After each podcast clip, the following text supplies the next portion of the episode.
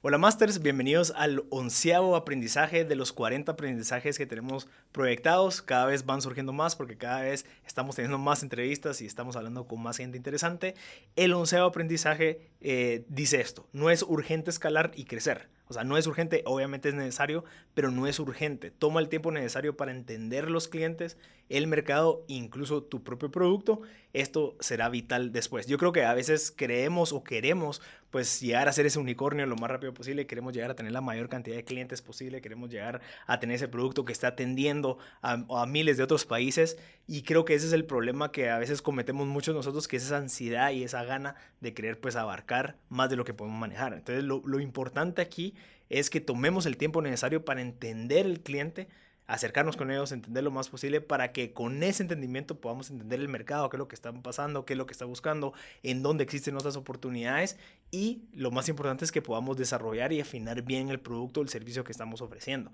Entonces, antes de, de, de pensar en crecer y escalar, tratemos de entender al 100% el cliente, el mercado y el producto, ya que esto va a ser de que, de que tu producto o tu empresa, o en este caso tu startup, sea lo más sostenible o que esté bien fundamentada a lo largo del tiempo cuando ya empieces a escalar. Si en dado caso tú empiezas a escalar y a crecer lo más rápido posible sin entender realmente bien al cliente, eh, el mercado y tu producto, pues puede ser de que después te topes con el problema de que, ok, tengo miles de clientes, sin embargo, mi producto, el mercado no sé hacia, dónde va y mis clientes no sé realmente qué es lo que quieren. Entonces ya te quedas en una situación un poco más compleja, ya que tienes bastantes clientes, tienes bastantes empleados, pero el producto, el mercado y los clientes no están bien definidos. Así que te recomiendo que antes de empezar a pensar en crecer y escalar, te dediques el mayor de tu tiempo como CEO en entender a los clientes del mercado y el producto. Si quieres saber más de esos aprendizajes, te invito a que visites y leas y profundices en el sitio mb.gt, en donde encontrarás esos aprendizajes y también encontrarás más de 400 entrevistas consolidadas